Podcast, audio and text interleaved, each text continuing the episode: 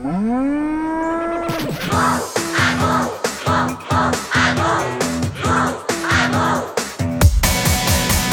妈，愁眉苦脸实在不像话。妈妈，雨都停了还打伞干嘛？爸那，奶茶喝掉忘了那些渣。重生遍地春芽，荆棘开成了莲花。哎，你妈呢？大家好，我是蛋比。我是哈哈，今天我们要讲的电影是《哪吒重生》全称叫《新神榜哪吒重生》。哦，《新神榜哪吒重生》嗯不过我相信大家如果对咱们节目熟悉，都知道咱们肯定会讲这部片子啊啊。这因为个我们认识导演。哎呀，我们不认识几个圈内人呐、好不容易认识一个，对吧？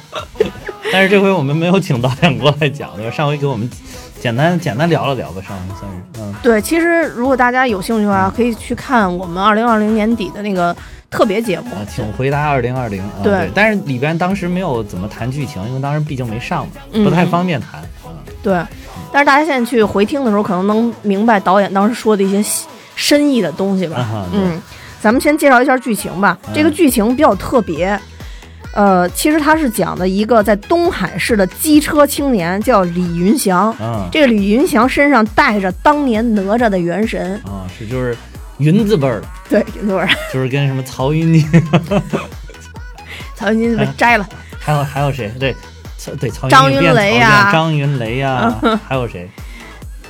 哎呦妈呀，怎么突然还有李云祥啊，啊？对，李云祥，对，嗯就是他们，反总之都是他们这辈儿的吧。对对对啊，他他现在等于是在一个现现代的城市，但是有有一种那个老上海，也有点那种嗯就是那种呃朋克风的那种城市吧。啊呃，在这样一个城市，它是这样的一个背景。然后呢，它有回述说，三千年前其实有一个大家都知道的一个故事，就是当时哪吒闹海打死龙王三太子的这么一个故事。啊啊，对，其实，在经过三千年，这些恩恩怨怨还没有完全了结。啊因为在封神登天之后，哪吒的元神其实逃出来了，所以哪吒元神其实现在带在这个李云祥先生身上。啊、李云祥先生一开始是不嗯还不知道自己身上带着这元神的，啊是。但是因为一系列的事情，其实被龙王发现了，他身上带着带着神呢，啊带着神通呢。啊啊，龙王就想这样不行，因为他会是一个循环的轮回的恩怨嘛，所以他就想不行，那我这个儿子三太子嗯，龙筋虽然换成了钢筋铁骨，最后还是让给扒了。对，就是有可能还是保不住嘛，对，啊。所以他就想先下手为强，啊。后下手遭殃，所以他就啊。想。一定要先把这个哪吒给除掉，而且生生世世他一直是这么做的。他。一直这么，就是只要发现就把他干掉，啊对就把趁他还没觉醒的时候就先把他干掉。对啊，但好死不死，这一世的机车青年李云祥先生一下就觉醒了，嗯。在他没杀他之前他就觉醒了，啊。所以最后两方开始了一个争斗，而且这个龙王啊，确实在这一世没安好心眼儿，啊。老想着自己啊，给自己的这个光耀门楣，给他们龙族能啊往上上一上。哦，就是就是在《封神榜》里面的名次能往前提一提，是吧？对对，啊往上提一提，往上提一提，因为不想再当神兽了，想当一神人。啊，对对对，对 是想当真正的神仙啊。对，但是最后呢，被李云祥还是打破了他的幻想，最后还是属于李云祥还是属于正义的一方嘛，啊最后还是胜利了，并且呢，李云祥不但战胜了龙王，也战胜了自己。啊，因为在这里边的设定，其实就是哪吒，大家也知道哪吒原始的故事嘛，其实还算是一个比较顽劣的一个孩子。啊啊，呃，对他他的意思就是说，哪吒身上的那个恶是带在李云祥身上的，啊但是哪吒这个元神里边没有善。啊但最后李云祥挣脱了这种枷锁，我就要做我自己，我我说了我自己才能说了算，我说我是谁我就是谁，总之是这个意思，然后就是表达这么一个主题。全篇完，你快赶上王宝强了，好聒噪啊！但是表达这意思嘛，最后是这意思，是表达这么意思。整整就是整体的这个，嗯，我觉得剧情已经让我介绍非常完整了，然后咱们再往下讲一些细节。啊，行吧，差不多是这个意思吧，差不多意思。嗯，对，差不多是这意思。我先，我先，我能先说一下我感动点吗？啊，对，据说你当天 泪洒在了现场，而且当时是，哎，当时那个赵导在吗？那天赵导不在，于于周老师在。于周于周老师不是傻眼了，都是。对，就是那天其实我是有幸，说我自己都没有被感动成这样，这位观众是怎么了？这个是吧？我当时有幸被邀请去看亲友场，啊当然哈哈也被邀请了，但是因为那天他工作比较忙，所以没去，啊我代表去了啊。嗯嗯，然后在现场呢，因为有很多小朋友，有很多大朋友，到最后互动时间，这这一场给我们留的时间特长，因为主创互动一般就十分钟嘛，啊那天留了半个小时的时间。一开始都是小朋友提问，后来到大朋友提问的时候，好死不死，我们的飞狗先生啊，突然就 Q 我，跟我说要找一个半专业的人来提 来提问？然后，但是因为我我其实，在影飞狗片太高看我们，真的是。我其实，在啊影片结尾的时候是有一个泪点的，你知道吗？啊你知道人那个就有泪点的时候，如果再再去说话表达，就更容易哭，你知道吧？啊后来我就站起来，先跟飞狗和宇宙老师都说，我说因为我特别感动嘛，所以我现在有点激动，所以我刚才才没有举手提问。我说，但是现在我已经平复了。啊 说完这句话，当时我还是平复的，你知道吗？啊但是我就想说，追光真的特别不容易。我就想起他们之前，然后包括当时白蛇啊，而且我能看到飞狗他们很多人非常努力的为这个电影做宣是传是。是，这个我们知道，这个我们知道。对，嗯然后包括还有咱们咱们的那个听友小西呀、啊他们就是因为咱们听友里边有很多去从事特别就是这三个群都有特别多热爱动画、动漫的人，热热爱二次元的人，嗯对，然后我不知道为什么就这个这个这个这个各种情绪一下就涌上了心头，啊啊然后我就说了一句：“追光太他妈不容易了。”我本来说这句话是我也没想说他妈的，当时，但不知道为什么就说了一句他妈的。然后说完这句话以后，我就呜呜呜，就开始哭。然后全场观众都吓傻了，是吧？然后最关键就是我们有一个同学坐在我后边，他带着他两个儿子，他儿子就杵他爸，我的天，后边特清说他为什么哭了，爸爸，他怎么了？他为什么哭了？把小朋友吓住了都。对，但但是嗯宇宙老师就现场应变能力还是很快的，啊然后他立刻就接过话题嘛，然后他就在讲说，哎，其实我们做白蛇开始就跟蛋米哈哈有一些互动啊、合作哦，啊。他知他他还 Q 到我们蛋比哈哈，对对对，啊，然后他说，所以可能他们对我们追光更加了解，而且他们也啊很喜欢看看电影嘛，所以对这个很了解什么的。是。他就接了一段话，那个时候我就平复了，再加上我看飞狗先生的眼眶已经红了？后来 我想不能再带不行了，对对，我说我不能再带节奏了。但是当时啊我确实就平复了，后来就啊。又问了他几个跟电影相关的问题。啊。但我其实当时特别激动，我就一定要说，就是有两点，嗯。一点就是这个电影里边有一个面具人，啊啊。面具人他其实想做一个假象，就说这个面具人是六耳猕猴，啊啊！但其实我觉得看的人都知道那肯定是孙悟空反正我一开始是觉得是大圣，啊，对没有啊？但是但是他后来说六耳猕猴，我真的觉得哦，那有可能真的是六耳猕猴。因为你觉得大圣下不来是吧？对对啊，不是，对我觉得可能大圣还管这小事儿啊。体制内的人不容易出啊，来。对，大圣还管这小事儿吗？就是、嗯就是，然后所以我就觉得很有可能真的就是还是六耳猕猴，就是在凡间打着大圣的名义骗吃骗喝嗯啊。对我是我是觉得，而且后来就是当我知道他真的是大圣之后，其实我还有一丝丝失望，你知道吗？因为我觉得如果真的设计就是六耳猕猴，感觉可能会更好，就是后面的故事能够更多。哦，那我就觉得大圣就特别好，啊你知道吗？但是当然见到大圣还是非常的开心，非常开心，而且我特别喜欢这里边的大圣。啊对我也是，是拿根小棒棒，什么事儿就是轻描淡写，啊、就是就是，实在是老子本事太高强了，就是你们这点小事儿根本犯不上我把什么那个，呃，如意金箍棒对吧？给挺出来，根本犯不上，就就拿个牙签儿就把你们这都解决了，对不对？对，就是有真的有那种大隐隐于市啊，的感觉。对对对对，嗯。就当时我看到这个角色的时候，一个是我特别喜欢他那个设计的面具，啊，对是。另外一个就是胸前戴了很多金链子，啊，大金链子，对，然后我觉得哎呦特别适合大圣，因为啊。我觉得大圣在没有入队取经的队伍之前，其实是一个挺浮夸、挺挺就是我跟你说，特别有性格其的一个人实其实我感觉就是《西游记》里边儿，就是大圣还没有就是真的是没有加入队伍，没有带上金箍之前，嗯。就是。嗯，真的就是这个风格，应该是就是赛博朋克的风格，赛博朋克。真的就是这个，嗯，对，所以就在这里边，我觉得特别惊喜，而且大圣应该是。就是咱们所谓中国的超级英雄系列里边，那确实是我最喜欢的。是那肯定是嗯，这应该是全全中国都最喜欢的吧，应该是，对，嗯，而且相比较像这个机车少年李云祥这种长相，或者像三太子那种黄子韬的长相。啊，对对，那我觉得大圣的那个长相多有个性啊，是是是对吧？然后我觉得嗯我超级帅。然后另外一个就是大圣的元神突然出来的那下，就他承认我是孙悟空，就是啊，那一下，当时突然后边就出现了一个大圣盘腿坐着那个金色，就跟那个哪吒出来那个一样的。哦我在那一刻有的泪点，当时我 脑子里又想起了吾皇马啊啊，清这是啥？这是啥？风听听听听嗯见，听听听听，这是啥？康熙微服私访啊，这不是大圣咋又蹦到康熙微服私访？就是现身那一刻，总是让人很激动啊。哦康熙出来说啊，说什么？就是什么三三德三德子和法印把那个什么哎黄袍给端出来的不时候，就相当于那样嘛？啊他那后边啪一上金身的时候，就跟这黄袍上了以后不一样吗？这个脑洞实在跳的太快了，哎呦，给我我去激动的不行！我都要接不上了，我的天！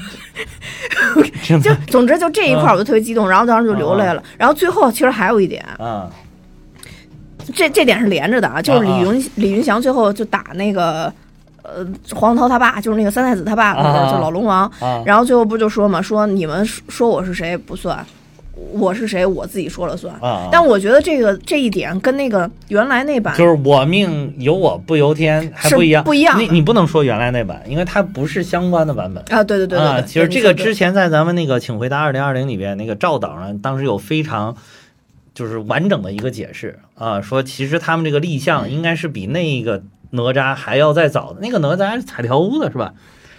对啊，是吧？彩条屋的，是彩条屋吧？没搞错吧？然后那个这个呢是这个是追光的，就是它是这个立项是在一六年就早在一六年之前就已经有这个构思就开始立项，到一六年正式立项的这个。然后其实是因为是动画做的周期比较长，而且它中间。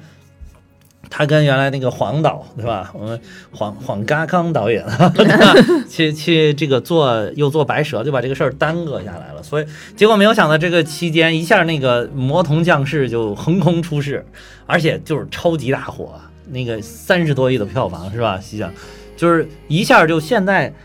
呃，也有好多声音就是在质疑，就就说他们哎，追光居然蹭热蹭热蹭热度是吧？这个炒冷饭，然后什么什么什么都成哪吒了，现在，就因为之前罗小黑也有哪吒嘛。其实后，来其实那次咱们跟那个木头导演也聊过嘛，说其实他那个哪吒也是早就在他那个宇宙当中早就构思的，但是你没办法，好死不死，咱们中国的神仙说出来就这么几个。你仔细想想，其实咱们国家的这个虽然神仙众多，比如他《封神榜》上有三百多个神仙，对吧？但你发现没有，神仙跟人是一样的，顶流特别少。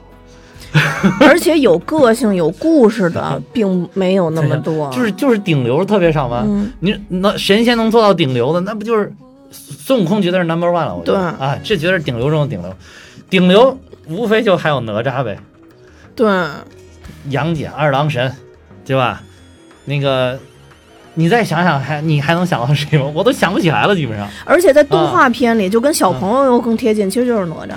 那差不多，对呃反正原来有哪吒那个集嘛，就是孙悟空、哪吒，就是这就是最顶流了。嗯，然后就是二线，就是就是稍微次一点，不是二线吧，一就是次顶流，嗯次顶流的还有些像什么太白金星啊，对吧？包括这个雷震子啊，什么这都算是大家还比较耳熟能详的，对吧？这种神仙，还有包括各各种菩萨、佛祖，这就是都是经常出现，大家一说都知道，但是。他那个流量，那比那个哪吒、什么孙悟空啊，比二郎神啊，这都要差一些，对吧？就是就是跟人一样，哪吒神仙想混出来不容易，哎，不容易，也不容易。嗯所以说就是这个，所以我觉得就是可能这些动画的公司，包括现在的一些这种电影视的公司，他想选这个题材，真的是你要想选一个老百姓能够喜闻乐见的、耳熟能详的，不容易。详的，对，所以说就可能哎，好死不死的就是这几家公司都在同一时间段选择了同一个角色。而且可能就是恰好在这个时间段，这个市场也比较成熟了，大家也有这个技术了，然后就 在选择的时候范围也比较小，所以就是都从不同的角度去解读了同一个哪吒。嗯，然后但是呢，哎，魔童降世先上映了，而且就是确实大火了，所以你现在后面出现谁哪个哪吒，你都觉得好像是蹭他热度。但是在咱们今天这个节目里边，必须要把这个事情就是再重新的帮赵导再给大家宣传一下，嗯就是说他跟那个哪吒是完全没有联系的啊、是一个单独的，就不是一家公司的，是一个单独的立项的这么一个一部电影，而且是早早在那个之前，其实很早就已经运作了。嗯啊，所以就是还是希望大家消除这种误会，因为你能看到就是网上，呃，我看了一些影评解读的节目啊，比如 B 站上有一些弹幕，他就会说，哎呦蹭人家，就你就能看到有这种留言啊，哦，只能说你你如果是我觉得大家。因为这个，就是在弹幕上发一些这样的言论呢，还有就是，比如说在因为这个原因呢，就给这个电影打了很低的，比如一星两星啊，就觉得它蹭热度。那我只能说，你的了解还很欠缺，还你的知识领域还很空白。那起码你不懂得这个一个一个动画电影它制作周期到底有多长。嗯嗯，就像那一天赵导说说，我们现在能上映，就是即便在它火了之后立马立项，全力的做也做不出来到现在。所以说，嗯嗯，就是不不存在这个说说蹭蹭热点什么这种事情。嗯当时赵导不也也说了嘛，也说说其实他面对这样的情况，他也是有很大压力的。嗯哦。嗯。反正当时我我看那个，我跟你说，他最后喊这句话的时候，我为什么说跟之前的那个哪吒嗯，让我就是感触特别深呢？一个就是我觉得有我命由我不由天，这个不一样，这是改变命运；对对对。而这一步，我觉得是改变我是谁。对对对，这个不是跟命运不不不不不是一回事儿，就是我反抗是我自己的性格，它这明显就是我自己的善与恶嘛。啊那个不一样，那个是你命运有一定的安排，是。所以我更更让我感触深的，我为什么说这两部哪吒比我反而会可能会更喜欢这一部哪吒？嗯一个是我必须得实话承认，因为当时我看预告的时候觉得这种赛博朋克的这种感觉可能我不是很喜欢，所以我预期没有那么高。是是是，另外一个就是，我觉得在现在的社会，跟命运抗争一定是一部分，但是每一个人都会跟自己的性格抗争。啊是，不是所有人都会跟命运抗争，比如思聪，对可能他不会跟命运抗争，他就来吧，就是就类似于这种，来随便吧，对让让钞票砸死我吧对。对对对，所以他可能不会跟 命运抗争，但是这一部哪吒是自己跟自己的性格抗争，啊我觉得这是当时我特别感动的一点。是是，还有另外一点就是，我觉得这个哪吒这一句呐喊也是追光的呐喊，就是啊我来定我我是什么样的哪吒，而不是大家来定这个哪吒。所以当时我看完这个以后特别特别感动。对啊嗯，在此啊，我插播一，条福利啊，我啊刚刚开头忘说了，我我们跟这个追光大家也都知道，就是跟他们一起做了很多期节目啊。啊在这儿我要到了二十个小礼物，啊。这二十个小礼物有海报也有明信片，啊。但是非常特别的是，这二十个小礼物上面都有赵导的亲笔签名。哦啊。是吧？对，所以如果大家喜欢哪吒，然后嗯。可以在我们这期节目底下留言，并且帮我们做一下节目的转发，那。这样的话我们就会抽取二十名，嗯，然后把礼物寄送给你们。好开头为什么不说？我刚给忘了，我跟你说，有些听友根本坚持不到这会儿。到时候你作为 CTO，你稍微剪一下，把这个剪到前面。不，就在这儿，我不要费事儿。对，然后刚才我说两个泪点，还有一个啊其实是连续的泪点，就等于这一幕是最后一幕，差不多就最后一幕啊了嘛。啊再往后就是追光的彩蛋，啊啊！追光让我特别心酸的一点，当时人家可能觉得这是一个设计啊，但我当时看完特别心酸的就是，每次中国的电影最后有彩蛋的时候，一定要说大家别走，我有彩蛋。魔童降世也是啊，对，啊我就觉得哎呦也是，你没办法呀，那 你怎么没对，办法？就有可能大家就会走了嘛，啊它就不像对对对漫威似的，它已经成体系，大家都知道后边有个彩蛋，对是吧？对对对对，我就希望有一天大家都愿意留下来看到最后。对当然，当然这个不是我的泪点啊，我就有点心酸。最后的泪嗯点还是因为我看到真的封神宇宙出来了，就是中国真的有自己的超级英雄宇宙了。嗯嗯唐探三是宇宙，嗯可能是吧，就是我承认，但是我觉得它不是个超级英雄宇宙。嗯，但中国的这个现在做的这个哪吒也好啊，呃，嗯这个这个系列，包括其实姜子牙他们。那那一那一个系列不是也要出封神宇宙吗？啊其实这两个都是是封神宇宙，但那个好像第二个是雷震子吧，嗯再往下是雷震子，然后这边就是杨戬嘛，所以我就特别特别的感动，我觉得中国终于要有自己的宇宙了。是嗯就是，而且就是你想，其实。你像在美国吧，它没有办法，它它没有这么悠久的历史文化，对吧？嗯它毕竟只有两百多年，所以它好多它这个 IP，它得就是真的，人家就是生真的生造。我觉得我也挺佩服他们美国人的，就是嗯人家这个想象力真的就能支撑这么大的一个宇宙。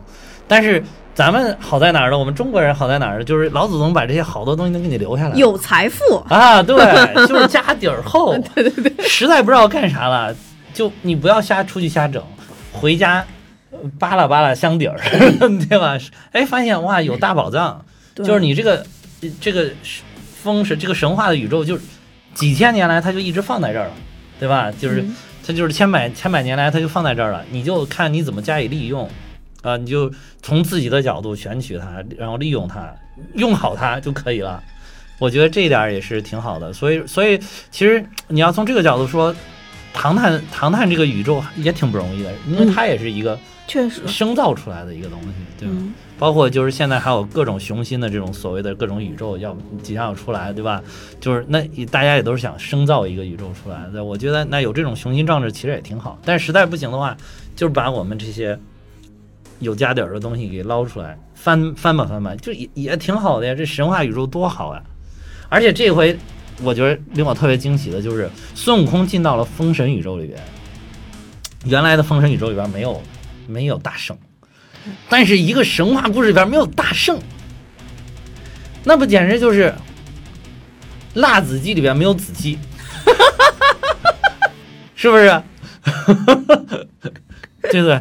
糖醋排骨里边没有没有排骨，就这种感觉。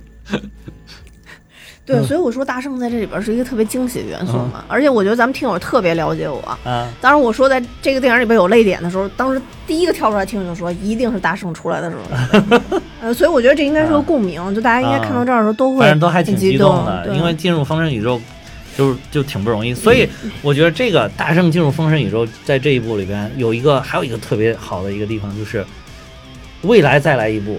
是不是青蛇、白蛇也能进到这个宇宙？因为、哦因为现在青蛇崛起的那个预告片，最后贴片的那个预告，不是在最后不也当彩蛋放出来了吗？它不是也是进到那个现代世界里了？嗯穿越过去了，对，一下嗯穿越过去，所以说可能白蛇、青蛇，哎，也过来了。嗯以后也能加入到封神宇宙。这个白蛇青蛇离封神宇宙原来就更远了，对吧？啊，哎，对，这部片子里边有一个跟白蛇关联的点，啊，就这里边的彩云就是我们白蛇的配音演员配的，哦哦哦，也算有个关联点。行吧，行吧，行吧，嗯，对，我觉得这里边这个彩云，好多人其实可能不是很了解，在这里边提了一句，但是可了解哪吒的人，应该一听石矶娘娘，应该能反应过来。其实当时我听彩云没反应过来，但是他说石矶娘娘的时候，嗯，我我就想起来到底是哪个了。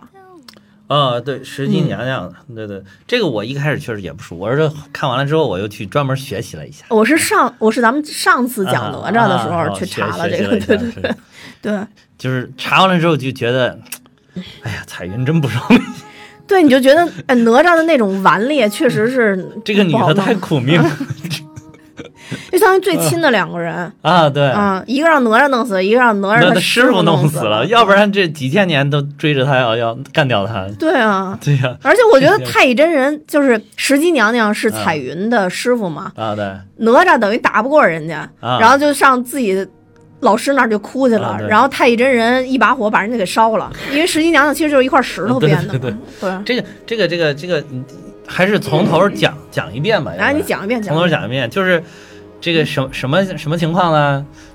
就是哪吒呢，就是喜欢对吧瞎胡瞎胡玩儿。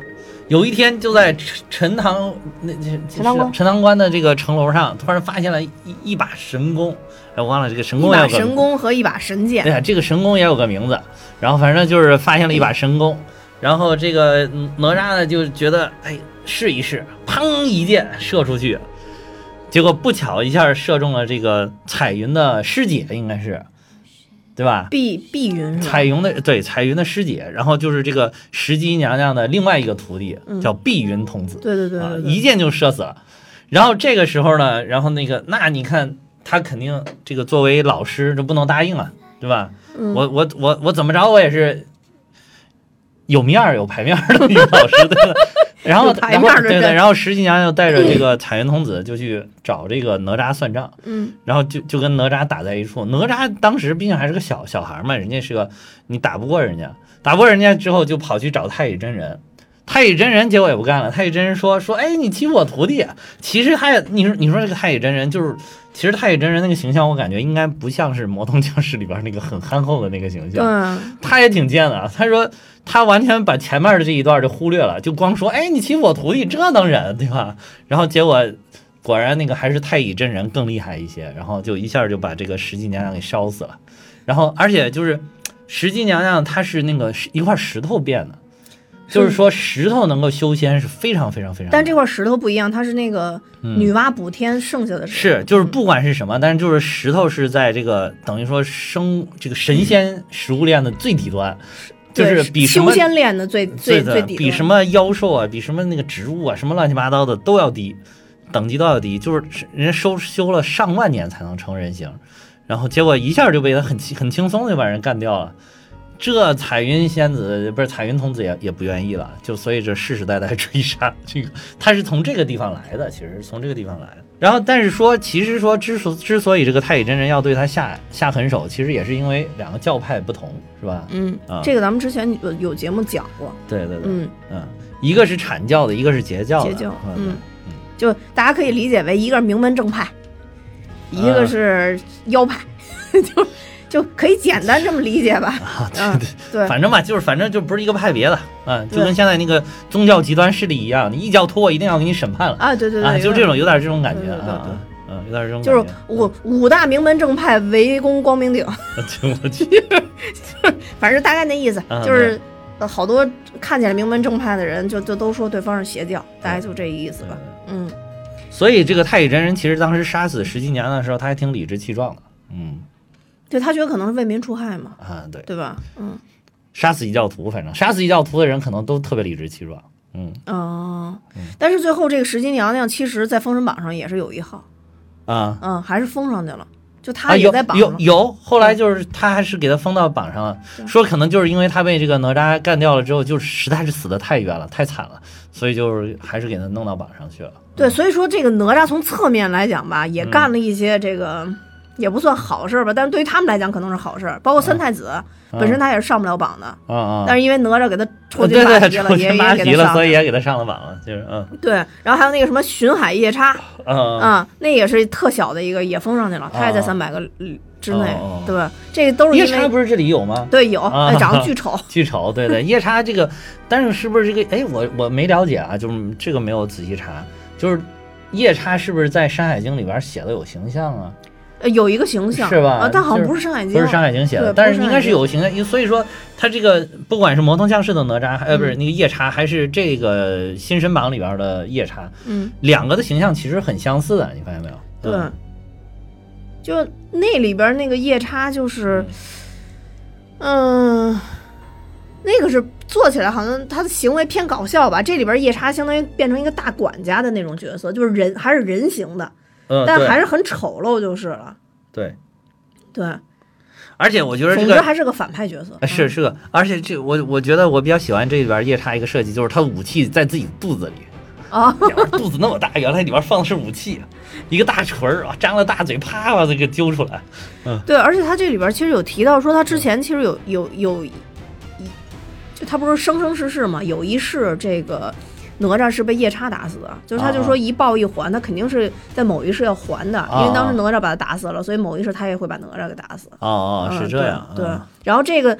夜叉反正，但也是因为哪吒把他给无缘无故当时弄死了，然后所以才让他封神的。因为哪吒当时说白了，哪吒确实上人地盘上去豁楞去了，啊对然后因为有有神器嘛，然后所以就拿着红绸子，对拿着铁圈子，对。然后就开始一顿的豁楞，不是海水才动荡哦吗？，对，还有一个我刚才说的特别有意思，说说你有没有发现这个哪吒有好多神器，什么混天绫、乾坤圈儿，什么火箭枪，还其实还有好多神器，但是唯独没有弓，不射箭，从来不射箭，说是因为有心理阴影了。人生第一箭就就射死了一个人，所以哪吒以后再不射箭。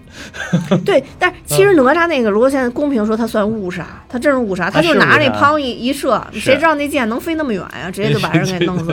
了对，我因为我记得原著上那意思就是离着巨远，特别特别特别远，啊，可能有上百里，对神箭嘛，神箭就给射死了神箭，然后哪吒又有神力，就把人家射死了。对嗯对对对，哎，所以说是石矶娘他们这这这一这三口子也嗯也挺惨的。哎不容易。所以这个就是我当时看的这个那这个电影的时候呢，确实对彩云还没有太多了解，也有点莫名其妙。说这人为啥一直就是一直他说到石矶娘娘，我说哦，好像有点有点意思，嗯有点印象。嗯呃回去又仔细查一下，觉得哇塞，要换我是彩云，我也天天追杀。对，就一开始对 彩云这个名儿真的是不不没没感觉，他直到说到十一娘娘才呃才知道。呃对对对嗯。然后这里边其实我觉得那个嗯大圣也起到一个穿针引线的作用，他在里边也帮你补充了一些很多的背景知识之类的，啊啊比如说十一娘的这个故事也他补充的，包括嗯比如说哪吒跟这个。呃，跟三太子他们这个前前世今生，嗯因为他李云祥其实当时还属于混沌的状态，他还没弄清楚自己跟哪吒到底是一个具体什么样的关系。对对对。其实大圣在面具后边都有跟他交代相关的事情，啊是对。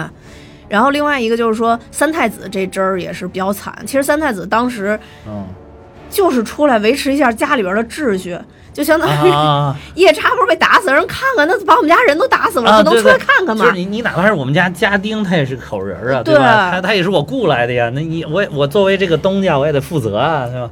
出来看，结果没想到东家也被打死了，少东家也被打死了。对，就莫名其妙，然后还被 抽了筋，然后还把那个送送给那个哪吒，还送给他爸当腰带了当腰带了，对。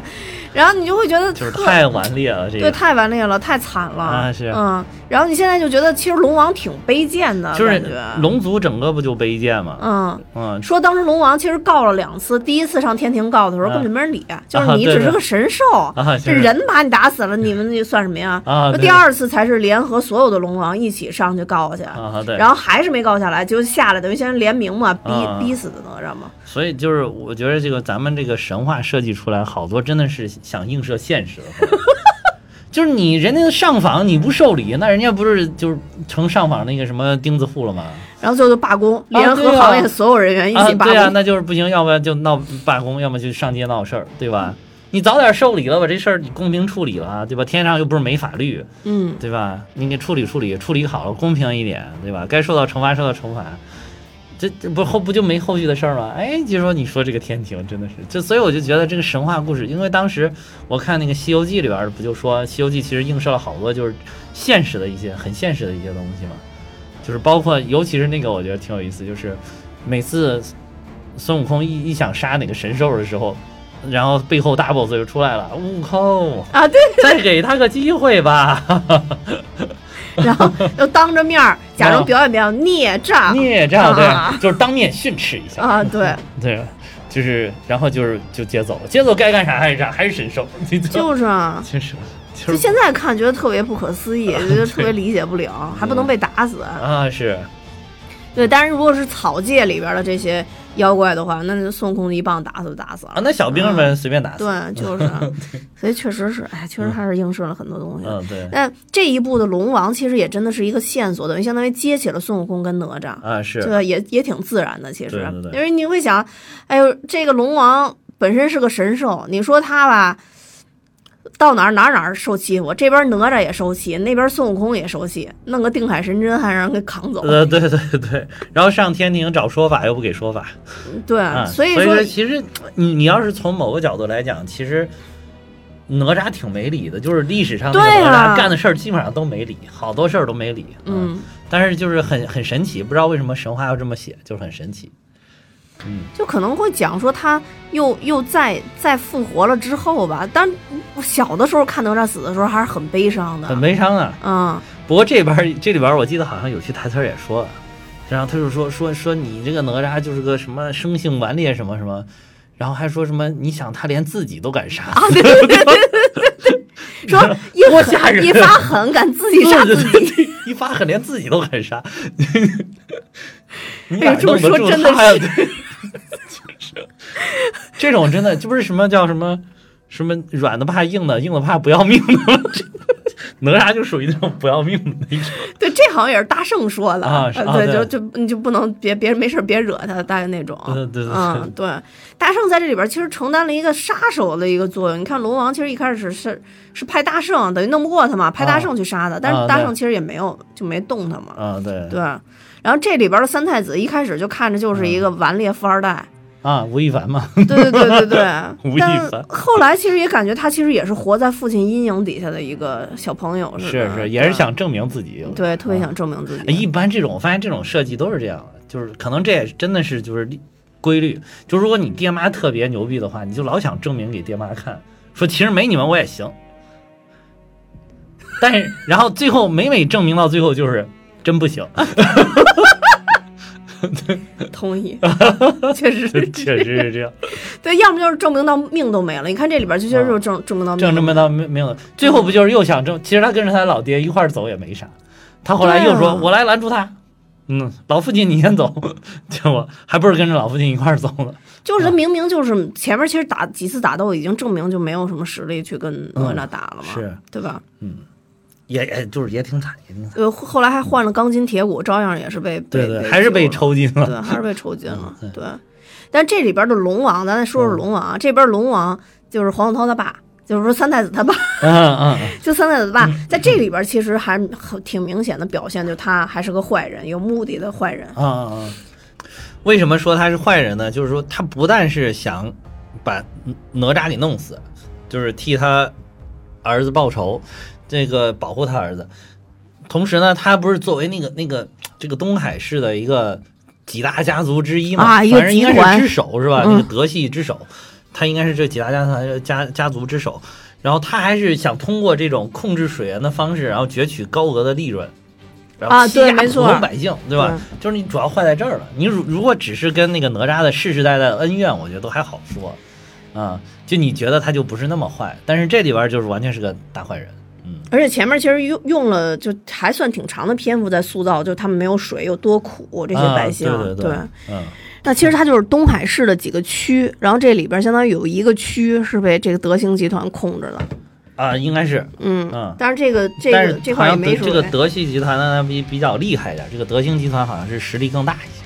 嗯就总之，三太子有点就是在现实里边就跟思聪似的，差不多的那种。啊，对，差不多。嗯，每天就玩儿。对嗯，对对对。其实他们这个恩怨，开豪车，开跑车对对，开跑车，这个啊恩怨就来自于这儿，啊，对，就是因为呃云翔有一部很炫的这个机车自己，改装的机车嗯啊，，他就想要这个，他就不给，然后俩人就因为这事儿打起来了。你说这不送死吗？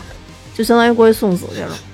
对，然后这里边还有一个特别重要的角色，现在就网上说的不一致，不知道这个嗯。神兽到底叫什么啊。但是我我看了一下介绍，可能更偏向于可能叫水麒麟。啊，啊，就是帮东海龙王收水的那个，因为他们家孩子不是他这边让万龙王好像提了一下，哎，没记住，这个确实我当时没记住，就是说这个这个神兽是专门搞淡水的，对对，他就是啊说什么上古神兽嘛，啊是。嗯、对，嗯。然后就说这个咱们就暂时叫水麒麟嘛，就水麒麟有一个公水麒麟和母水麒麟有一个小水麒麟，啊，对，长得巨萌，呃，对，特别啊。萌，等于那最后等于这个地，他这个小小小神兽他爹妈，小神兽他爹妈全都被这个老龙王给弄死了嘛，到最后。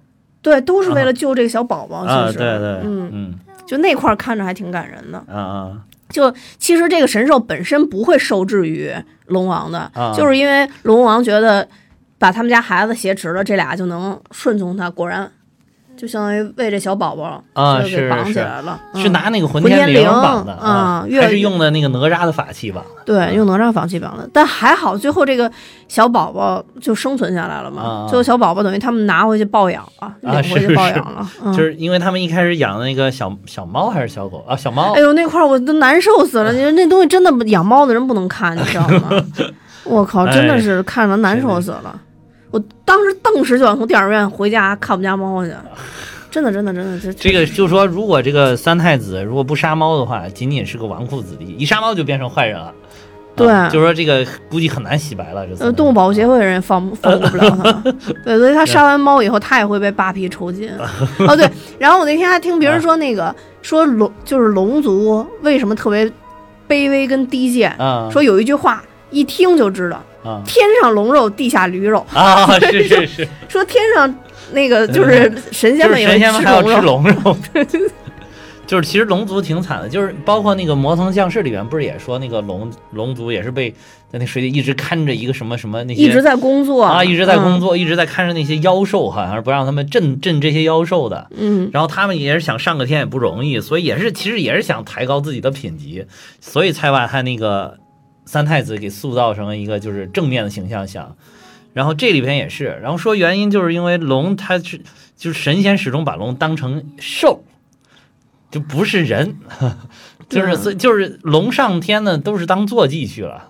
都是哪个大神仙骑着龙，这不是不是说观音菩萨都爱骑龙吗？不是说，啊、就站到那个龙头上，然后龙带着它就飞，那个哦，啊，就是 对，所以所以就是说，所以所以就是那个地位非常的低啊。说是龙之所以现在就是地位高，说是跟这个，呃，有了皇帝之后，就是就是有了皇上这个就是秦始皇之后，渐渐渐就是渐渐到什么时候，好像秦始皇还没有把自己说成是龙子，就是到什么时候就说自己是天子，然后是是龙龙子龙孙是吧这种，然后妈呀，那皇上可能当时也没什么文化吧，然后那 那不知道，反正就是渐渐把就把这个龙图腾就给塑造，就是更、嗯更高级一点，然后就把它那个位置就抬高了。说嗯。说如果是真正按这个神话体系下来的话，它的位置特别的低。啊。就可能在人间算就可能也会比较高吧，神兽嘛，在人 普通人里边应该算还行对对了。嗯，对，就这种感觉。而且可能长得比较壮观，对啊，看着很壮观那个。对，嗯。嗯，所以就是东海龙王，然后还有他的儿子，还有夜叉、啊彩云，基本上来说，这这边就是这一派吧，嗯。就是算是坏人，这里边算坏人这一派的。啊啊嗯，好人那一派的，其实除了哪吒以外，然后还有亦正亦邪，但最后发现是正的，就是咱们大圣嘛。啊！然后还有就是那个苏医生是吧？苏医生苏医生，嗯对啊，这苏医生明显是跟后边这个云翔应该是有感情线了，感觉。哎，这个这点我也没搞明白。那卡莎呢？卡莎他妹妹啊，卡莎不是他妹妹，我知道不是他妹，就在那里边，不是一直管叫云翔哥、云翔哥嘛，就是有种妹妹的感觉。哎你这不是他叫是这么叫，但嗯。明显是看着就特别喜欢他嘛，而且、嗯而且从年轻的一小点儿就开始陪伴他嘛，这他妈就给抛弃了，这就这就哎，这真的是哎，就我对云翔这一点儿是不太满意，不太满意。最后整了俩，你说那个，你看最后那个画面，就是他机车上还带着卡莎，然后旁边是跟那个苏医生的机车一块儿开走。我当时就说，这下还整俩，这到最后你选哪个云呀？翔要跟卡莎能成早成了，他就不成。我跟你说，就是一下就看苏医生了，而且、呃、影片一开头，那就苏医生能开他骑骑车。那就应该劝卡莎早点离开他，我还以为要劝卡莎一学摩托车证人，就是劝卡莎早点离开他就完了。嗯，那不是你卡莎都远，卡莎都为他腿都没了。卡莎不是有神秘的背景吗？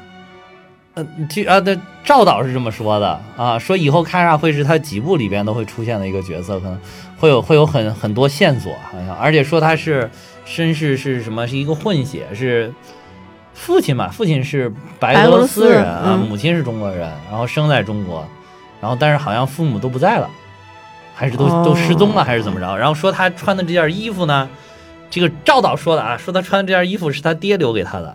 然后本来是很大，他给他改小了，因为为了自己穿的合适嘛。嗯，嗯，那这是不是跟跟黑寡妇他们是一条线儿的？不知道，不知道。当年都是在那边接受训练的。对呀、但是你这一步是不明不白呀、你你这哎，有的时候有些男人呀、哎呀，真的是 不就些男人，听着不是我身边的，哎呀，就不珍惜。我一看他就不喜欢这个卡莎，就是把她当妹妹看，你知道吧？那你早点劝人家走啊，又没表白，那凭什么劝人走啊？这咋表白啊？这留在你又不身边喜欢人家，照顾呗哎呀，明眼看人家就特别喜欢，又就你要没说明白，人家就不想走，你这不是占人便宜？而且他现在没法不让，没法让他走啊，腿都没了，怎么弄啊？对呀、这一下就彻底没法走了。你还养着人家，养着人家吧，你又去跟人家苏医生眉来眼去，你让你你天天让人家看着多难受，心里。但其实我觉得从画风上来讲，我确实更喜欢卡莎，卡莎长得更更漂亮，苏而且苏医生性格。好啊，嗯，就是苏医生这种长相，就是只能看看，生活一定得跟卡莎呀。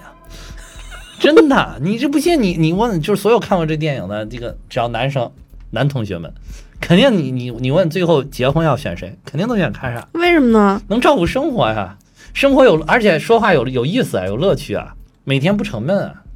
哎呦，苏医生一看那么高冷，你天天还得伺候他，谁他妈那是过日子有那闲工夫？是不是？你说是不是？你想的真多，还好跟你没毛线 关系。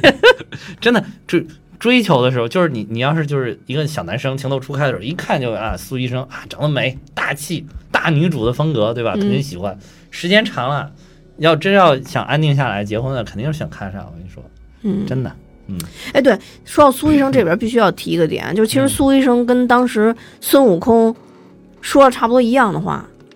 苏医生就是说，一就是他一直学医嘛，嗯，但学医却无法救人。啊，当时其实孙悟空也说了嘛，当时取了真经，以为真经能、哦能救世人，啊是，但是发发现取了真经却无法救人。对这个我觉得也是想在这里边传递的一种价值观吧，就是到底什么才能真的普度众人，对吧？嗯，嗯、可能不是那么某一个东西就那么简单的，嗯，很很复杂这个事儿，对，其实人像性也很复杂，像孙悟空这种落到凡间干点实事儿，嗯，其实反而好像也也就是挺好的呀对，挺好的，嗯嗯，就是而且就是这个对，再说回苏医生啊，苏医生还没说完，就是这边看着还，我当时苏医生一出来，我一直以为是苏妲己，哦，你看长得这个妖妖艳的样子，是不是苏妲己？然后然后，但后来好像看是吗？后边后来我就想，会不会后几部一下转世过来黑化？就是一下妲己里边那个那个邪恶的那个，就是或者也也不一定，就是因为妲己你像妲己她本身不是一个那个，就是苏妲己本身就是邪恶的但是她是狐妖嘛。如果她是狐妖的话，其实狐妖可能她也没有那么坏，就是她也可能是被人利用了嘛。对啊，啊嗯，就是安排你去干这个事儿。那个《封神榜》里边不是也演了，不是女娲娘娘安排她去干这事儿吗？嗯嗯嗯，对啊，嗯，然后结果你哎女娲你，哎，咱说句大不敬的话，大不敬的话，女娲娘娘也不厚道，安排人家去去去搞这事儿的时候，对这块我就一直都没理解就引引诱他，结果到人家人家把他那个呃商朝给霍霍完了之后，女娲说我没有让你做这么过分啊，我是当领导都这么甩锅吗？所以当时但原本女娲娘娘应该是授意，就是让她去勾引纣王，啊然后让她整天就把精力放在她身上，好让其他人把这朝给打下来就完了。啊，结果妲己可能自己发挥了一下，然后就是不但不但那个什么，还弄死了好多人，对对对，但是你不这样，你怎么把这个朝朝朝代霍霍完啊？对吧？你哎，结果完了又说，哎，我可没让你做这些坏事儿啊，我只让你去引诱他而已。可能苏妲啊己引用完了以后，发现这皇上体力太好了，光靠这个引引诱可能不行，还得造点别的孽，好了，我的天！对，就是精神还还能干好多其他的事儿，然后所以就只能再造点别的孽呗。但是我估计他可能跟女娲娘娘说，这女娲娘娘不食人间烟火，可能也不太明白这是怎么回事儿，然后然后就无法理解，就是这些实际去执行任务的人，嗯看不到真正的接地气的这个这个这个。在在在做这些工作的时候啊，也有很多实际的问题，女娲娘娘理解不了，因为站太高，对吧？这样就能说通了，是不是？嗯反正这就是自从解释，就是咱们说完这个姜子牙之后呢，现在发现这些神仙剧好多都是职场剧，对，确实对是。，所以大家你搞事情的时候，领导给你安排什么时候，你最好不要瞎发挥，对吧？其实我觉得最惨的也啊还有一个就是就是妲己这个姑娘本人。其实，其实，在《封神榜》里边，啊。等于他一上花轿，等于就就完了嘛，这个人、啊。就已经被狐妖附身了嘛。啊对对对但是他这个本身这个人，我觉得其实挺可怜的。哦，是，其实本来是个挺普通的一个善良姑娘，嗯对吧？对对对。就长得好看点儿，嗯，然后在这里边没必要。所以你要说苏嗯医生，比如说他就本身是那个妲己转化转过来那个人转世过来的，人不可能转世，我就觉得特这里别人没有人转世的，他都是神转世嘛，嗯，神或者妖转世嘛，人太惨了，人没法转世，人死了就死了。好吧。哎，那只能心灵奇旅对，就是反反正我就觉得，如果后面有好多部，哎，说不定赵导对吧？他不可能先告诉咱们，但是他嗯是不是人家想的就是说，如果实在哪一天故事编不下去了，就把它黑化。对，因为他这个人物足够多的情况下，就真的是可以做宇宙啊他是有天然优势的。对对对嗯，就当时那个余舟老师，当时我们就说，我说有这个封神宇宙后边有什么具体的规划，或者说会优先安排哪些英雄？后来余舟老师当时跟赵导答案是一样的，就说。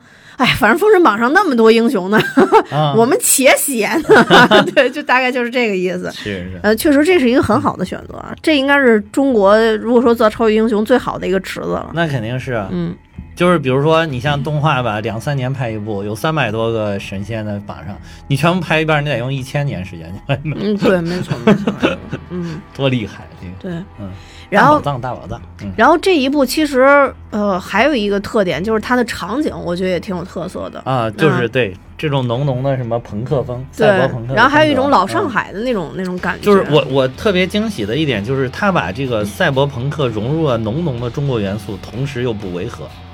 对，就是你，因为咱们平常一说赛博朋克，你想的都是西方的那些画面，对吧？就是那种高楼大厦，不管什么，也都是西方的那种感觉。嗯，但是很少有中国的元素在里边，就是最多会有一些那种有点像什么香港啊什么那种感觉，啊，对吧？当赛博朋克往往就是你要是就是香港可能是一个很典型的嗯。嗯但是就是很少有这么的，就是就是很中国的这种民国风啊，什么乱七八糟。嗯哎，这但是它这里边就融入特特别好。嗯，还有什么大佛？那个大佛明显就是致敬那个乐山大佛的嘛。对，然后还有一些那个那种悬空寺的那种那个对对种医院那个，寺庙那种嗯医院，对。然后反正就是还有很多民国的元素，然后又把这些很高科技的东西融进去，就是浓浓的一种中式赛博朋克的风格。这个我觉得很厉害，这个这个我觉得赵导这一点很厉害。嗯，但我最开始就是还没看这部片子之前，就是因为这种风格，我特怕给用坏了。啊，然后我觉得这片子可能会太穿越，就是烂穿越那种，你知道吧？后来我发现。后来我发现不是穿越的，然后我觉得特别开心。嗯，它就是转世的嘛，还中国人应该挺接受这个概念的。啊，嗯，是。如果要穿越的话，我真的是不太容易能接受。对，我也怕，就是说，因为当时不是说什么新国潮嘛，嗯就是我就怕把那个硬把这个赛博朋克跟中国的元素嫁接在一起，就会显得很突兀。嗯哎，发现并没有，就是融得非常好。嗯，嗯，其实它有很多场景嘛，包括它的那个嗯原来的这个老工业区的那种感觉，啊然后还有我刚才说悬空寺那个医院，啊那也是比较主要场景。还有就是那个、呃大圣在的那个车厂，哦。呃，那个我觉得设计的挺好，就开篇的那个、啊是那个那个场景嘛。嗯总之，它有它有好几个场景，包括荒漠他们打架的那个地方，嗯我觉得也挺好的，就是还是很有想象力的。虽然说从画面上来讲，就因为刚刚才我们俩也在聊，其实从画面上来讲，还是肯定是跟西方的这种做大片儿的这种，还是还是有一定差距。我觉得其实场景还可以，嗯，就是人，主要是人的这个形象设计的人的动作有点僵，啊，嗯，人对动作动作感觉像是就是一帧是这样，一帧又是那样，就不连贯的感觉啊。嗯嗯。但是他可能有，虽然他这里边有好多打斗的，就是节奏非常快，但是我觉得就是整个人的这个这个，我记得原来是跟谁，跟大敏子还是跟谁聊过，就是说中国的动画可能这个人的肢体这个是是一大关，哦，就是你能把这个动作做得很自然，就像是一个真正的人在走路什么，这个在在做动作，这个可能这是一大关。这个这现在像迪士尼他们那就已经相当成熟了嘛。嗯你看，包括皮克斯、迪士尼他们，你看之前那个《心灵奇旅》刚刚上的这一块，儿，我觉得是人家的相当大的一个优势。还有就是对于皮肤的处理，嗯，咱们这个皮肤就是你看光黏黏的，白刷刷的，白就是就是就是很像游戏里边的那种人的感觉，就是有点僵硬，而且那个皮肤感觉没有弹性一样的，好像就是有点僵硬。就是把漫画做立体化了，感觉。对对对，嗯感觉是这种感觉，嗯，对，就是像很像平常打游戏的，你打那种 RPG 里边你扮演的那个角色那种感觉。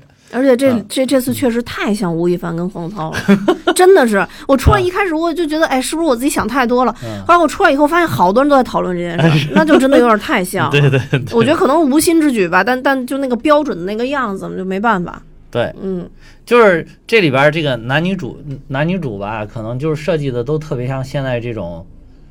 怎么说？流量男女明星的这种脸型，啊对，可能小。朋友或者年轻人会更喜欢吧。会喜欢一点对，嗯毕竟到我们这个年龄还坚持所以到我们这个年龄就是特别喜欢大圣嘛，就是满脸毛，对吧？头发白白的，就就大圣摘掉面具那一瞬间，那个毛发呀、什么的，还有那个那个耳朵，反倒是六耳感觉很不错哎啊，反倒很不错嗯，啊。就那种软软的那种感觉啊是啊，对，那块儿还是表现做出来了很不错的。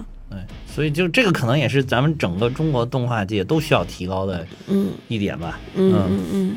反正这个但总之就是说，这个电影不管是从正派还是反派的人物，还是人物体现出来那种个性，我每个人塑造还都是挺全面的。对对对三太子其实我也挺喜欢这里边的三太子。啊是就一开始觉得也挺顽劣，就抢车嘛，就是就就他喜欢这是个玩物就不懂事儿嘛。但到后边你也会发现，他有被他父亲压抑的。后来你发现，在他爹面前还是个孩子，对对，没错。然后他爹呢，其实不管他干了多少坏事儿，其实他爹当时是是为了家族光耀门楣的那种感觉，就是就孙悟空都说哇塞，说你们这都太老掉牙了，什么又要封神，说谁稀罕这个东西？啊。但是因为龙族人家没在在孙悟空眼睛里根本就孙悟空都已经是佛了，对对对，我根本看不上的事儿，然后你们要牺牲这么多人来啊争来，争去，争来争去的废话是，你斗战胜佛了，你都对，啊，就是你这属于是这这种俯瞰这个事情，对吧？对，所以就是啊阶层跟阶层之间的那个目标都已经差了好几辈儿的那种感觉了，啊对对对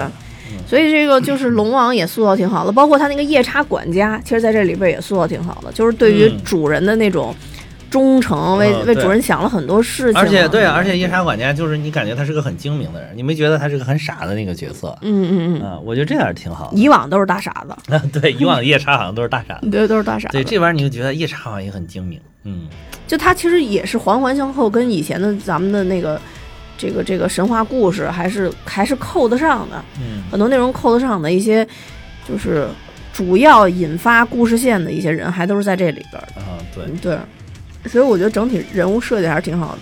中间还有就是包括李云祥，其实之前的他的哥哥跟他的爸爸，哦呃，刚才没提，哦其实他哥哥跟爸爸也是，他爸就是普通的一个普通的老人嘛，就是希望自己儿子能靠点谱，因为他哥还是挺靠谱的。啊，对对，他哥公务员啊，就一般这个老人家只要觉得啊自己还是当公务员的，一般都觉得 啊，终于干点正经事儿 啊。对，一看你天天开着车到处到处乱跑，也不知道你天天在干啥。而且他属于走私，当时说他是属于什么走私，他走私，他爸应该是嗯不知道，但是他爸肯定就是知道他没干正事儿，也不上班，这么大年纪了，在外面飘了，嗯，对吧？然后你想想，要是你儿子，你是不是也着急？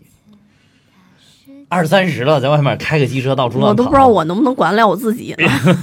就就是反正就是你设身处地这么一想，你你肯定是，反正只要是个当爹妈的，这都都着急啊，嗯啊，但是每个人方式可能不一样，有的就是哎呀，儿孙自有儿孙福，他爱干啥干啥吧。想得开，啊，对，这个他他爸可能就觉得，那你这样不行，我得为你负责呀，啊，对，所以在这里边其实也有他跟他爸，就是你能看到三太子跟他爸和他跟他爸，一个是普通人的家庭，一个是龙族的家庭，嗯，其实还是也有很接近的地方的啊对嗯，对，都是望子成龙，但那个 方式可能是不太一样的啊是嗯，可惜最后等于他爸也也就在这个战斗当中嗯，被被打死了嘛，意外牺牲了意外牺牲了啊，对，而且悬空寺还死了很多人，而且他这里边其实还有一个。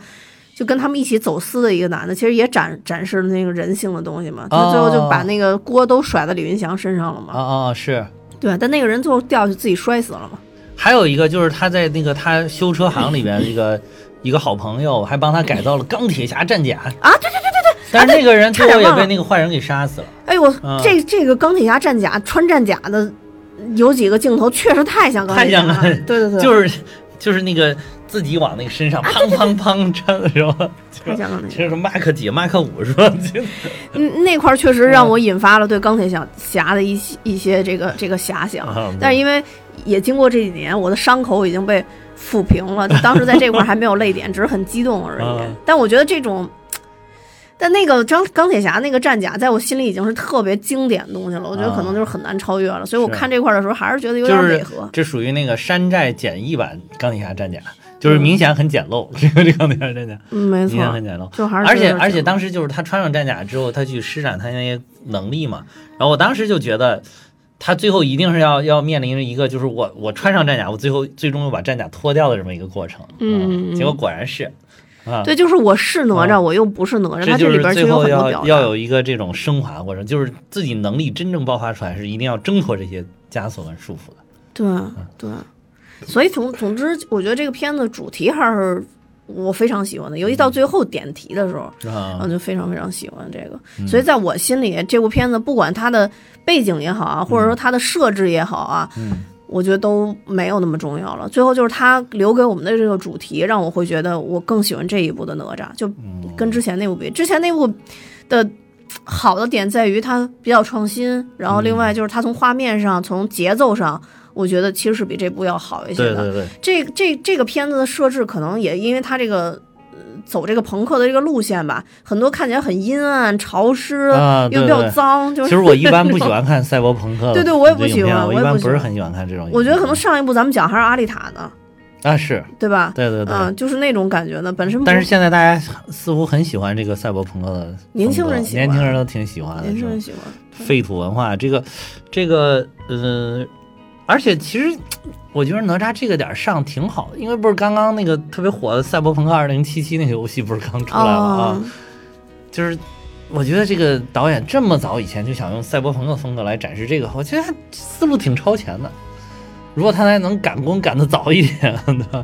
我觉得效果可能会更好。再选一个好的档期，对我还想说的就是这部影片，我觉得档期实在选的太差了。嗯，就一定要争春节哎呀，真的有嗯机会是不是应该给赵导说一说，聊一聊这个事儿？就是为什么要选春节这个档期？春节实在是竞争太激烈了，就是你就不说这些大制作，什么《唐探》啊，什么李焕英啊，什么呃刺杀小说家、人潮汹涌这种，都属于有大明星大制作的这种。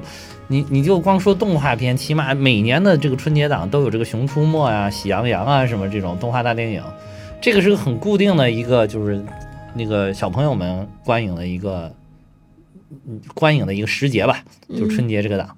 然后所以说你要在这儿跟他们拼，因为你这个明显是很成人向的，但是它又是动画，所以有可能就是小朋友跟成人影影迷双失，我感觉嗯有有可能啊，有可能。反正有所以就是说，就目前就是三亿多票房，就是肯定是不挣钱的啊，肯定是赔了。嗯，嗯就是而且就是目前可能也没有就是像白蛇那样，就是有自来水给你一波一波刷出来，因为目前这个其实影片呢还都在档上，也都在档上，但是但是就是你这个自来水当时刷出来，自来水也是把那个票房刷的，白蛇的票房是一个。咱们当时那个《请回答二零二零》也讲了，它是一个逆势上扬的那种，嗯就是一般都是你你上的到后期那个票房会低，但是嗯嗯，白蛇它的票房是始终在涨涨涨，每天都在涨，嗯嗯就是就是靠自来水刷嘛。但是你，我觉得你一个你肯定也不能什么都靠自来水来搞这个。而且还有一点呢，就是我觉得还有一点大家可能不太了解，就是我看有有一些评论就说说啊这个片不说追光这么不会搞宣发，其实大家要知道宣发是很花钱的。如果你你没有那么充足的资金，没有那么大资本的支持，你想搞宣发也是很难的。嗯嗯嗯，对。嗯，而且而且，我觉得其实也跟疫情有一定的关系，因为之前白蛇他们跑了很多很多的影院，跟很多很多的地方。啊啊，但其实，在现在来讲的话，其实你跑一就你跑一场，可能你只起到以前半场的这个、啊这个效果，也跟这个也会有一些关系对，反正我觉得一个是选好档期，一个是搞好宣发，这都是非常重要的对票房。嗯如果是追光真的是一拍片子拍的挺好，又不挣钱的话，我觉得对整个主创团队来讲也是一种打击。嗯之前不是说那个有一回就是赵导不就在一次那个见面会上，不就是非常遗憾的说他底下有一个非常重要的一个员工，然后就离职了嘛，嗯告诉他实在是坚持不下去了做动画。他当时跟跟咱们说的就是说，尤其是接受结果经过这个疫情的冲击，好多人都跳跳槽到什么这个游戏啊什么行业这些更挣钱的一些的这个领域去了，就坚持不下做这个动画电影。哎呀，就是挺遗憾的。反正我看当时那个赵导在那个视频小视频里边那个，我看那个样子也很落寞那个嗯形象。所以如果想让咱们的这个国漫能够真正的好起来，我觉得还是需要大家的支持吧，至少是。对是嗯追光真的已经就非常的不容易。我觉得彩条屋包括嗯追光，这都是咱们国内现在数一数二的这种大的动漫公司，是非常好，而且做东西都是非常良心的，就是没有那种敷衍的。这个至少是就我们看到，包括我们跟追光的一些了解，我们知道他们始终有自己的一个坚持的，一个价值观的坚持，一个对艺术艺术追求的一个坚持，始终都是有的。就不管这个电影挣不挣钱是怎么，他们有他们自己坚持，我觉得这点非常可贵啊！而且他们做出来的东西品质，大家一看是非常上乘的。这个哪哪吒的这个在豆瓣上评分是春节档的第二名，就就是比其他的那个除了李焕英之外的其他电影都要好的。就从这一点来看，这么挑剔的苛刻的豆瓣还能给出这样的一个评分，我觉得还是很很不容易。但可惜，就是往往是口碑跟票房不能双丰收，这个非常可惜。就是比如说，他这一部不挣钱，再做一部又不挣钱，你怎么能支撑他有什么封神宇宙呢？对是这样。什么宇宙？说到底都是靠钱撑下来的金钱宇宇宙都是金钱宇宙，都是 money 宇宙，money university，对吧？对，确实是，嗯嗯，所以就没有办法，这个很遗如果是宇宙真的最后撑不撑不起来，对吧？我们也会觉得真的是非常非常的遗憾，非常非常遗憾。嗯，反正总之吧，我们就通过嗯这期节目，还是希望，呃，追光也好，或者刚刚我们说彩电屋也好反正总之是希望中国的这个动画能越来越好。对，嗯。也希望就是整个院线行业能够对动漫电影，就是动画电影有一个从从一个思想上有一个转变，就不要把这个当成一个就是小朋友看的东西，就是或者说是没什么意思的一个东西。嗯。嗯，其实它也是很有实。你看好莱坞的这些动画片，那票房都是相当相当牛的，而且人家敢投入，就因为人家这个整个产业链是非常完整的，所以你看迪士尼做一部动画片敢投一两亿美元进去做，那相当于一两亿美元，相当于那个七到十亿、十几亿的这个人民币，对吧？对，差不多。对，我们这儿能挣这么多票房就不错，人家能把这些全都投进去做，所以说也是根据这个产业链发展有关吧，可能是整个行业的发展，所以也希望这个动画行业整个也都起来，比如说这个周边的一些东西，如果大家喜欢的时候，能够很容易的去买到这些周边的产品，就更好了啊。当然，这个也有很多人在在这条路上努力嘛，比如 Figo 就是在做这个，始终在这个努对，力始终在努力，对所以我们能看到就是现在已经比以前要好好很很多，对，但是我们就要持续的好，对啊。对对。对，大家好才是真的好。对对对，就是你不能是那种点的爆发，对。比如说你不能说像是啊《大圣归来》，然后《魔童降世》《白蛇缘起》这种点的这种爆发，你必须要成一片的爆发。对，对，嗯相信这些这些影片出来以后，也会鼓舞到很多国内原来不敢做动漫的这些动漫人。对，对，而且就是你能就从咱们的这几个群里，你能明显看到，就是有好多人对这个东西特别的热爱。嗯，他只需要万事俱备，只需要这个行业能够真正的成熟起来。就好多人他现在被迫做着其他，但他非常心系这个行业。就是如果这个行业是真的是能够是一个非常好的行业的话，能够真真正正养活这些动画人、这些电影人的话，那那有更多优秀的、有才、有才的年轻人愿意加入到这个队伍里边来。嗯嗯嗯，对。好吧，那我们今天说的也挺多了，我在最后再跟大家说一遍，我们现在有二十份小礼物，有海报，也有明信片，是我们哪吒重生的导演赵导亲笔签名的。如果大家喜欢的话，可以转发并评论我们的节目，我们会抽取二十个人，并且把礼物寄给你。那我们今天节目就到这儿，嗯，多谢大家的收听，我也个要我。多谢大家的收听，我也要跟大家说，我们蛋比哈有自己的听友群了，大家可以看节目说明，加我的联系方式，我会把大家拉进群。多谢大家收听，拜拜。好，你这回记得记啊，记得快点记，不是记得记得快点记那我还没收到，收到马上记。嗯，呃我刚才已经确认了，马上到。啊。行，好，再见。呃，拜拜。找到自己的位置，我现在还不是嗯哼，夺走你放心的骑士，我的排气管在嗡嗡，刮起猛烈的风，吹走这乱世中所麻木的无动于衷。天知道我现在是不是我该有的样子？我知道我只是讨厌你们看我的方式而已，在速度和疯狂里，我玩命的找自己，直到粉身碎骨烧成灰烬，才百炼成金。我很硬，我很软，我很烫，百炼成金。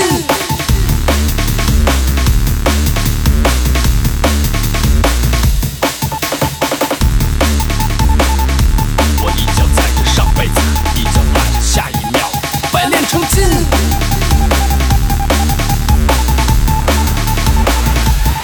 上辈子你的狂妄被我做了腰带，轮回车轮莲花我身，水火不容终存我的真。